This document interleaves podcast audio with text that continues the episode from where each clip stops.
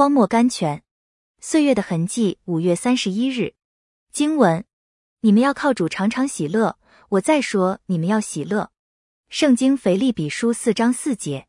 今天的信徒多数没有喜乐，有的为了工作的艰难，有的为担子的沉重，有的为道路的狭窄，有的为了经济的压迫，有的为了环境的逼迫，也有人想忧愁是一种美德，是基督徒该有的态度。然而在圣经上，神命令我们要有喜乐，我们需要喜乐，犹如需要日光和空气一般。喜乐能增进信徒的灵命。忧愁能减退信徒的灵命，喜乐是得胜的记号，忧愁是失败的记号。喜乐能荣耀神，忧愁能羞辱神。喜乐是圣灵的果子，忧愁是魔鬼的恶计。喜乐断绝仇敌的机会，忧愁留给仇敌机会。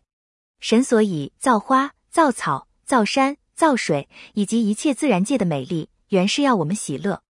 神所以使独生子降世，也是为要使我们喜乐。天使报信说：“大喜的信息。”圣经路加福音二章十节，在牢狱中的保罗生活很苦，他可以不必喜乐了。